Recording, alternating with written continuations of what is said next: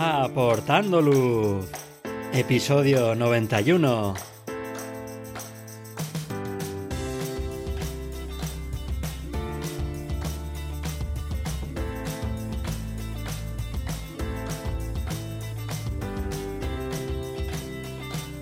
Hola, ¿qué tal? Bienvenidos a este nuevo episodio de Aportando Luz, el podcast en el que hablamos de fotografía nocturna, su técnica, consejos y equipo. Soy Javier Rosano fotógrafo especializado en fotografía nocturna. Os recomiendo que os paséis por mi web javierrosano.com donde podréis ver mis últimas fotografías, el blog con consejos y fotografías nocturnas explicadas y podréis también acceder a la formación online. Tenéis disponibles cursos para aprender la teoría, la iluminación, la composición o el procesado en fotografía nocturna. Pasad por la web y echad un vistazo a los cursos. En el episodio de hoy vamos a desmontar 10 excusas habituales en fotografía nocturna. Pero antes os tengo que hablar de Ulanzi, que es el patrocinador de este episodio, y aunque seguro que ya los conoces, porque además lo hemos comentado también en otros episodios, pero bueno, si no es así, te cuento rápidamente que Ulanzi es una marca de accesorios para fotografía y vídeo, como por ejemplo trípodes y herramientas de iluminación. Y hoy quiero hablaros de un accesorio con el que yo estoy encantado, que es el anillo giratorio. Es un accesorio para cambiar fácilmente la orientación vertical a horizontal de nuestra cámara o de horizontal a vertical y ya sabes que cuando colocas la cámara en la rótula y eh, modificas la posición de la rótula para pasarla a vertical, pues la cámara queda un poco más baja que de costumbre y además también puede hacer que tengamos que ajustar la altura de las patas para dejar la cámara nivelada y lo que es peor, quitamos también la cámara del eje de rotación al hacer una panorámica, por lo que luego se nos complica el hacer el cosido en el ordenador. Una placa en era la solución para estos casos, pero si tienes que conectar un disparador externo, que es algo muy habitual en fotografía nocturna, pues la cosa se complica mucho. Y en mi caso, tengo que extender un plato, que a veces se me olvida al colocar la cámara, y tengo que quitarla de la rótula para poder hacerlo. Y además, si tienes una cámara con pantalla abatible, pues la pantalla acaba chocando también contra esa extensión y nos limita el giro de la pantalla. Todo eso queda solucionado con el anillo giratorio Ulanzi. Yo lo uso desde hace ya casi un año y estoy encantadísimo. Y de hecho me cuesta muchísimo acostumbrarme a trabajar con mis otras cámaras que no lo tienen. Y si estás interesado en conocer más información de este anillo giratorio de Ulanzi, te dejo un enlace en las notas del programa. Y ahora ya sí, vamos con el tema del episodio. Hoy no toca hablar ni de técnica, ni hablar de equipo, Hoy vamos a hablar de algo que quizás es más motivador y es que yo creo que durante nuestra evolución como fotógrafos nocturnos pues nos vamos a encontrar, o seguramente nos habremos encontrado ya con situaciones o también con sensaciones que no nos animan a salir a hacer fotografía. Muchas de ellas además son excusas que nos ponemos porque realmente no nos impiden seguir disfrutando de nuestro hobby favorito. Y en este episodio vamos a hacer un repaso de esas excusas más habituales y a desmontarlas por completo porque muchas de ellas veremos que tienen incluso ventajas. Y la primera es esa excusa que nos ponemos de no voy a hacer una fotografía porque creo que no tengo el equipo adecuado para poder hacerla. A mí esa me pasaba muchísimo al principio, cuando empecé en fotografía nocturna, que dejaba de ir a esos sitios que son pues, más complicados de llegar o que requieren más horas de coche, porque pensaba que con mi equipo no iba a poder hacer la fotografía que ese sitio merece, que luego iba a tener que repetirla con una cámara eh, que fuera mejor, y entonces decía, mira, pues lo dejo para más adelante, y he de reconocer que no he ido a ninguno de esos sitios.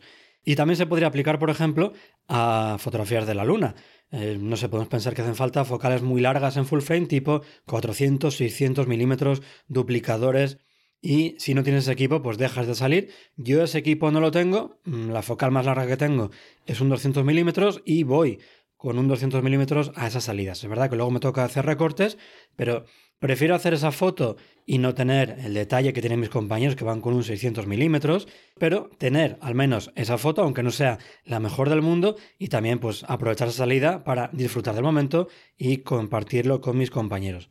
Y aunque en general siempre se dice que es verdad que el equipo pues, no es lo más importante de una fotografía, que es la persona que está detrás de la cámara, pero yo creo que en fotografía nocturna sí que tiene mucho peso porque no hablo ya solamente de cámaras astromodificadas ni de tracker, sino de un cuerpo tal cual sale de la fábrica y entonces aquí en fotografía nocturna pues sí que tiene cierta importancia pues que ese equipo trabaje bien a altos ISOs, que nuestro objetivo sea bastante luminoso,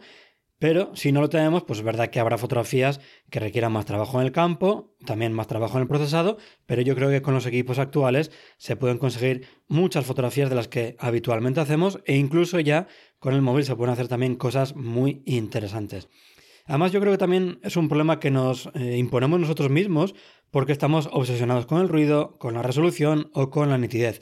Porque yo creo que si la foto es buena a nivel de composición, el momento es muy bonito, las sensaciones que conseguimos transmitir con nuestra fotografía, yo creo que esa parte más relacionada con el ruido, que tenga un poquito de, de ruido en la fotografía, que la nitidez no sea perfecta en las esquinas, yo creo que todo eso pasa desapercibido al final. La creatividad y la habilidad del fotógrafo son más valiosas que tener el equipo más avanzado. Ya puedes tener un equipo muy muy avanzado, una cámara modificada, el mejor tracker del mundo, el objetivo con la mayor nitidez del mercado, que si al final la persona que está manejando esa cámara no lo sabe eh, controlar, no lo sabe utilizar, no va a hacer una fotografía que consiga transmitir. Entonces ya digo que sí que es verdad que hace falta tener un equipo mínimo, pero yo creo que los equipos actuales llegan ya a ese nivel mínimo y el resto son autoexigencias nuestras.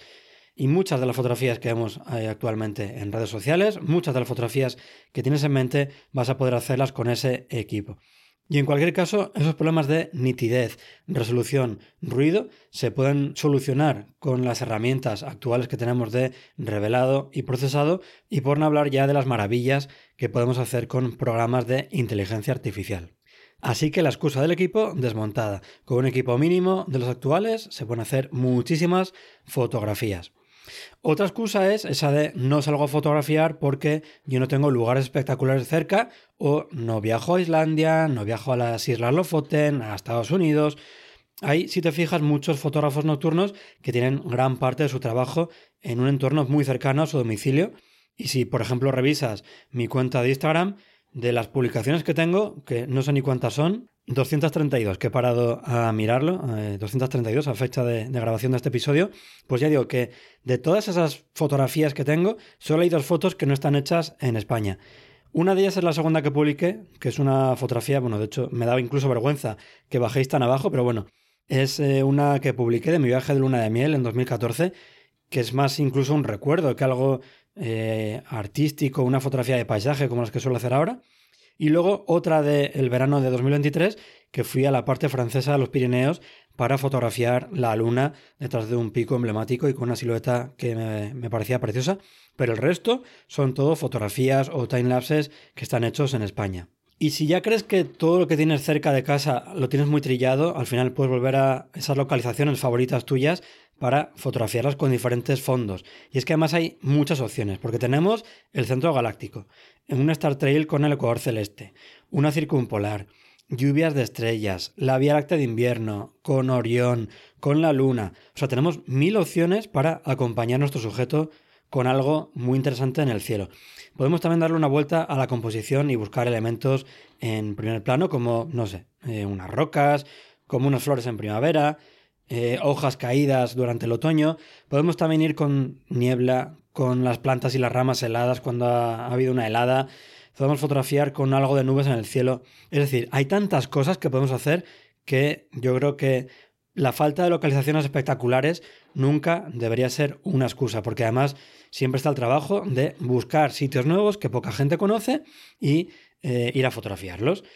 Por ejemplo, para buscar nuevos sitios, si te gusta el paisaje, puedes mirar revistas de senderismo. Si te gustan las ermitas, puedes seguir cuentas de redes sociales que se dedican, por ejemplo, al románico, no sé, por decir un estilo. Y si te gustan los castillos, pues seguro que hay alguna web especializada que se dedica a hacer una base de datos recopilando, documentando los castillos que hay por toda España o incluso por comunidad autónoma. Es decir, no hay ninguna excusa para no volver a salir a esas localizaciones que tienes cerca de tu casa, o que están un poquito más lejos, pero ya has visitado alguna vez, o incluso para buscar nuevos sitios, porque seguro, seguro que hay alguno muy cerquita. De hecho, en el episodio anterior recuerdo que Javier Martínez Morán comentaba que había estado dando una vuelta, haciendo un trabajo de exploración y buscando localizaciones que eran espectaculares y que parece imposible que estén tan cerca de nuestra casa. Así que de verdad, eso no puede ser una excusa y hay mil formas de solucionarlo.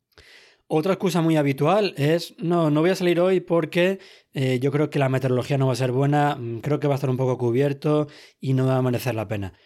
Pues eh, las fotos más llamativas yo creo que son aquellas que tienen algo diferente y esa diferencia la puede dar la meteorología. Por ejemplo, y me salgo de fotografía nocturna, en fotografía diurna, yo creo que los momentos más bonitos de fotografía de paisaje diurno es cuando está lloviendo, cuando hay algo de niebla, cuando está muy nublado, está todo el cielo cubierto. Son momentos que nos van a dar unas luces espectaculares, nos van a difuminar los fondos,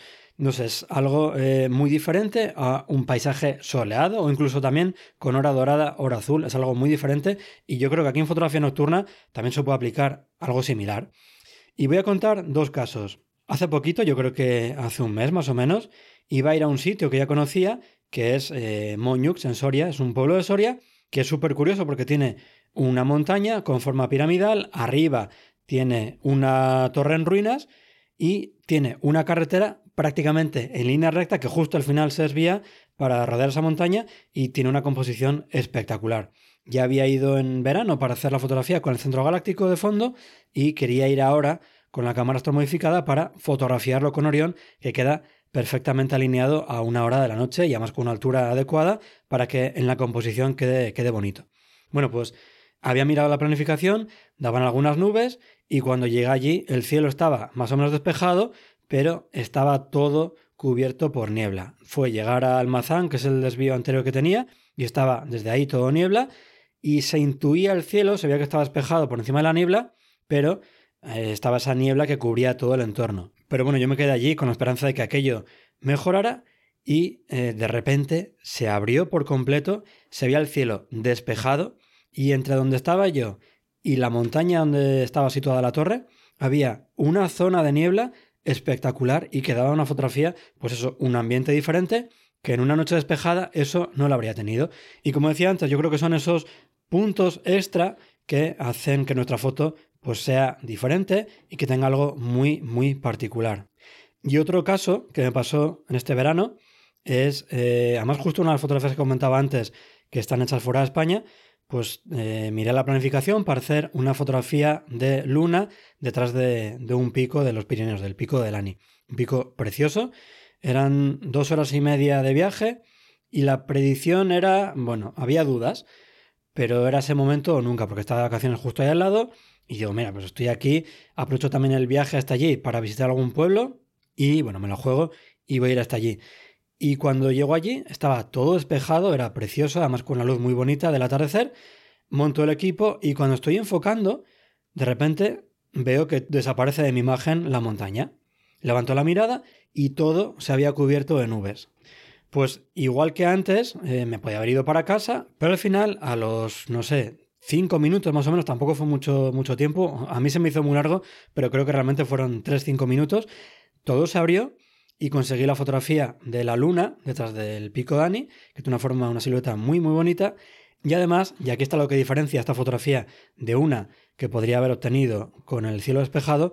tenía unas nubes justo debajo de donde yo estaba, entre donde yo estaba y eh, el pico, que estaban iluminadas por la luz de la luna, creando una escena muy, muy bonita. Y ya digo, esto en una noche despejada, igual que luego la Torre de Moños, no lo hubiera podido conseguir. Así que son esos momentos que hacen que nuestras fotografías sean diferentes. Así que ya sabéis, aunque la predicción no sea despejado por completo, siempre unas nubes nos pueden venir muy bien en el cielo, por ejemplo, para complementar la Vía Láctea, dar un poco de dinamismo con el viento, un poquito de color, un poquito de textura Además, por ejemplo, también una tormenta de fondo con las nubes iluminadas, eh, un rayo que cae, o sea, siempre podemos aprovechar esos momentos en los que es verdad que si está cubierto por completo no podemos aprovecharlo, pero yo esperaría un poco, ya que estamos allí, a ver si mejora algo y podemos sacar algo. Por ejemplo, en fotografías, yo tengo varias de este estilo, cuando hay una fina capa de nubes en el cielo, eso lo que crea es un efecto difuminado en el cielo, de hecho hay filtros que lo imitan, el filtro mist o el efecto mist, que lo que hace es que apaga las estrellas que son más débiles, su luz no la capta tan intensa a la cámara y potencia mucho las eh, estrellas más brillantes.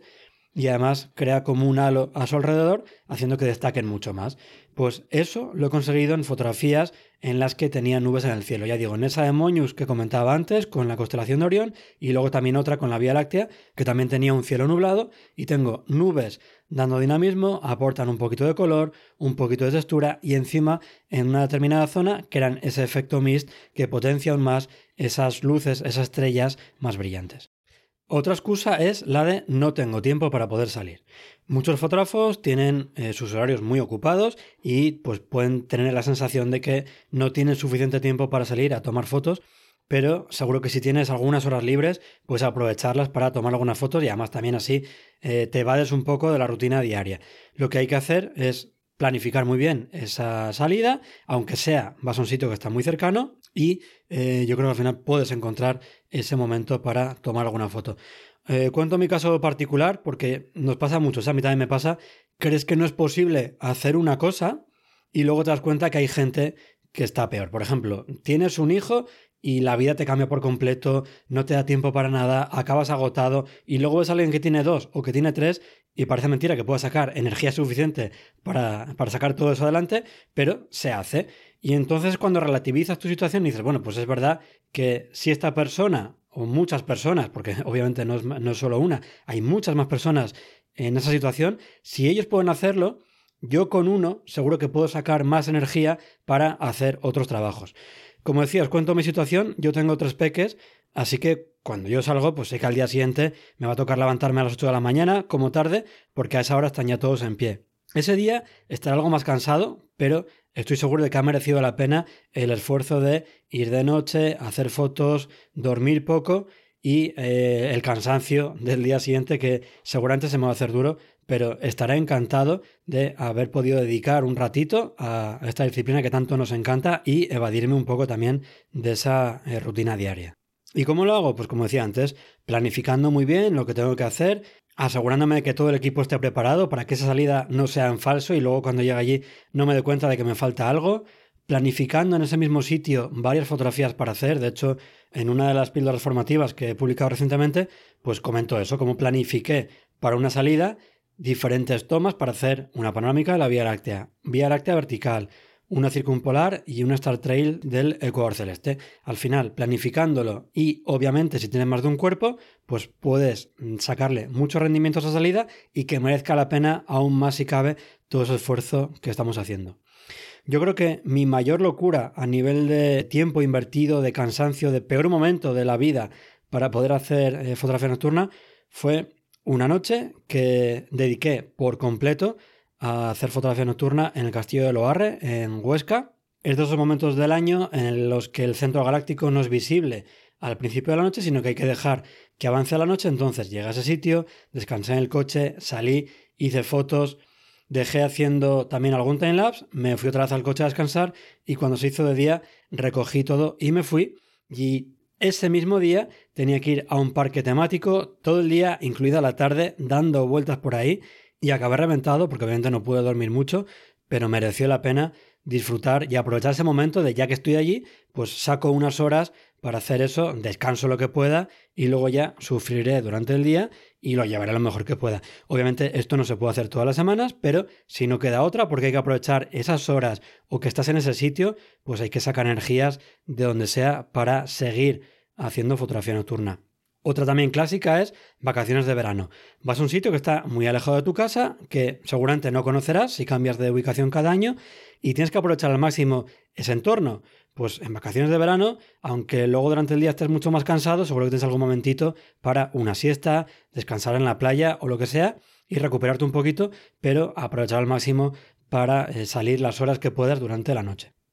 Otra excusa, y que también es muy habitual, es no sé con quién salir. No tengo a nadie con quien salir, no tengo compañía y no me gusta salir solo. Bueno, pues en redes sociales seguro que encuentras a alguien que esté dispuesto a salir. Seguramente hay más gente como tú que también esté buscando eh, personas con las que salir. Puedes apuntarte a una asociación de fotografía nocturna. Seguro que en algún taller de fotografía nocturna conoces a gente que también viva cerca de ti y, quiera salir. De hecho, en mis talleres de fotografía nocturna una de las primeras cosas que comentamos es que cada uno diga de dónde es, por si hay alguien que viva cerca de esa persona, pues para que puedan quedar e ir saliendo. Al final hay múltiples formas de conocer a, gente en esta época en la que estamos, con redes sociales, con la conexión que nos da Internet. Lo complicado es no encontrar a alguien con, el que salir. Pero que no te detenga el hecho de no conocer a nadie el salir a hacer fotos. Prueba a salir a hacer fotos por tu cuenta, porque incluso puedes llegar a alguna localización y encontrar con gente que está haciendo fotografía. Y si te da miedo, por ejemplo, que también es muy habitual, pues vete a localizaciones que estén cerca del coche, que hay muchas, aunque no sean muy atractivas, pero bueno, puedes ir practicando, puedes eh, ir acostumbrándote a la oscuridad, perdiendo el miedo, verás que no hay ningún problema. Y luego además, yo casi siempre salgo a hacer fotografía nocturna de paisaje solo, porque me encanta la conexión que tienes con la naturaleza, cómo disfrutas de esos momentos, la sensación de ser la única persona que está en ese entorno disfrutando de ese cielo. También te permite adaptarte más rápidamente a, condiciones cambiantes. Según cómo sea el grupo, tanto por experiencia como por eh, número de personas, nadie te va a encender una luz y te va a estropear una fotografía, una larga exposición o un time lapse. Y luego además también me permite estar mucho más concentrado en lo que estoy haciendo. Si salgo con gente, pues al final seguramente acabe haciendo fotos bonitas, pero para mí ahí prima mucho más el hecho de divertirme, de hablar, de compartir ese rato con la gente y casi la fotografía pasa a un segundo plano. Sin embargo, si voy solo, estoy concentrado plenamente en la fotografía y cuando estoy haciendo alguna foto y ya no tengo que hacer nada, estoy disfrutando de, la naturaleza, sentado tumbado en el suelo y es un momento espectacular sabiendo que eres la única persona que está en ese entorno. Otra excusa que solemos poner es la técnica. Yo no sé muy bien cómo manejar la cámara, no he hecho nunca fotografía nocturna, tengo poca práctica, no lo sé, no sé si me voy a saber defender. Hay talleres presenciales, hay cursos online, hay vídeos de YouTube, hay incluso ahora ya reels, TikToks que te enseñan partes de esa técnica de, de fotografía. No hace falta que nos compliquemos la vida al comienzo, incluso a la mitad de nuestro camino, de nuestra evolución, con un tracker, con una cámara modificada, con focales más largas. Vamos a lo básico, una cámara, un gran angular y conociendo la base de la técnica, es decir, balance de blancos, exposición y enfoque, el resto es ir aprendiendo y mejorando con la iluminación, con la composición, probando nuevas cosas, atreviéndote con focales diferentes, con algo más atrevido, más arriesgado, pero de verdad que la técnica yo creo que a día de hoy, con las opciones que tenemos para aprender, no puede ser una excusa.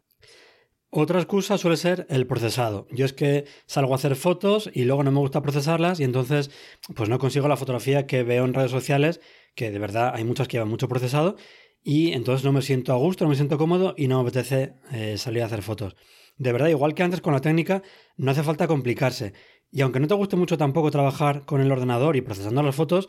Seguro que ha sido alguna vez la teoría esa de que con un pequeño esfuerzo conseguimos un gran avance en cierto aspecto y luego hay un pequeño margen de mejora que conseguimos con muchísimo esfuerzo. Olvídate entonces de ese muchísimo esfuerzo que te va a dar una pequeña mejora y céntrate eh, en nada, en dos, tres pasos que puedes hacer en revelado para conseguir mejorar muchísimo tu fotografía. Luego el resto de pasos que se pueden dar hacen que sea un poquito mejor, un poquito mejor, pero de verdad con dos o tres pasos muy sencillitos puedes hacer que tu foto mejore mucho y yo creo que es una fotografía nocturna merece la pena, que se puede hacer incluso en Lightroom y vas a, a, darle un toque muy diferente a tu fotografía y sacarle pues mucha vida, por ejemplo, a la Vía Láctea. Otra excusa también puede ser que yo conozco la técnica, domino el procesado, pero no consigo buenos resultados. Y es que para hacer fotos buenas necesitamos una base teórica, pero el resto es todo práctica y aquí hay que practicar muchísimo. Hay que equivocarse, hay que analizar las fotos, hay que corregir los errores. Por ejemplo, de mis fotos solo veis las que publico, que son las que más me gustan como han quedado, pero no veis las que me guardo pues porque no me convencen por la iluminación, por la composición, por algún parámetro que no he escogido correctamente. E incluso ahora os aseguro que no son pocas, hay muchas fotografías que no publico porque no me terminan de convencer. Al final hay que probar, hay que equivocarse, hay que ver qué nos gusta o qué no nos gusta para tenerlo en cuenta en la siguiente salida y poder dar pasitos para ir mejorando. Ya no sé ni en qué red estarán publicadas, pero si vierais mis primeras fotografías nocturnas, alucinaríais de lo malas que son. Es además algo con lo que suelo empezar también los talleres para poner en contexto lo que es habitual hacer cuando estamos empezando en fotografía nocturna. Pero yo en ese momento, haciendo esas fotografías, me divertía y aunque sabía que eran mejorables, me seguía animando a volver a salir de nuevo y a seguir practicando. Otra excusa, y esta me la pongo yo muchísimas veces, sobre todo ahora que estamos en invierno, es el frío. Al final, con la tecnología que tenemos ahora, tenemos unos tejidos que son la leche. Podemos ponernos varias capas para eh, guardar el calor corporal. Tenemos ropa técnica de una calidad bestial. Tenemos calentadores químicos. Tenemos, yo qué sé, chalecos o calcetines también calefactados con una power bank. Es decir, hay multitud de opciones para evitar pasar frío. Ya una mala, si vas a posar en tus fotografías o te dedicas a iluminar o a hacer light painting, seguro que entre una carrera y otra acabas entrando en calor. Otra excusa habitual para dejar de salir a hacer fotografías nocturnas, y de hecho esto nos puede pasar varias veces a lo largo de nuestra evolución, es la falta de motivación o de inspiración. Sí, yo domino todo, tengo el mejor equipo del mundo, pero llega un punto en el que ya no sé qué más puedo hacer y no me motiva salir a hacer fotografía nocturna. Pues yo te recomiendo asistir a algún curso, algún congreso, alguna charla para conocer gente, para conocer nuevas técnicas, inspirarte con el trabajo de otros fotógrafos que te animen a probar también cosas nuevas. Experimenta, por ejemplo, con equipo que tienes ya en casa, como por ejemplo usar focales diferentes de las habituales, salte de un gran angular de un 16 milímetros, de un 18 milímetros y utiliza un 24, un 35, verás cómo cambia la relación entre el sujeto y el fondo, le vas a dar mucha más importancia a lo que tengas en el cielo, como por ejemplo el centro galáctico de la Vía Láctea, te va a cambiar también la forma de trabajar,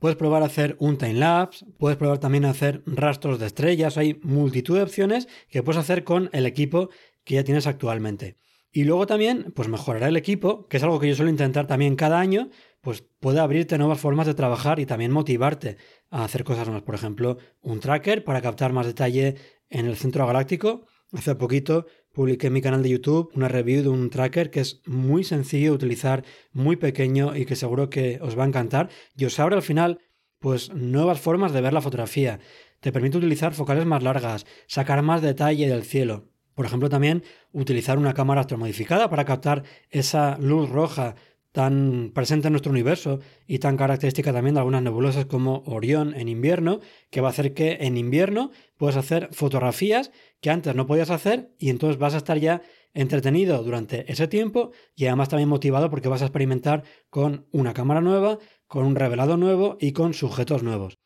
Y gracias a esas mejoras, pues te vas a enfrentar a nuevas técnicas, vas a poder fotografiar nuevos sujetos y como decía antes, vas a salir a fotografiar en meses en los que antes pues no salías tanto como por ejemplo el invierno, así que seguro que vuelves a renovar la ilusión por la fotografía nocturna.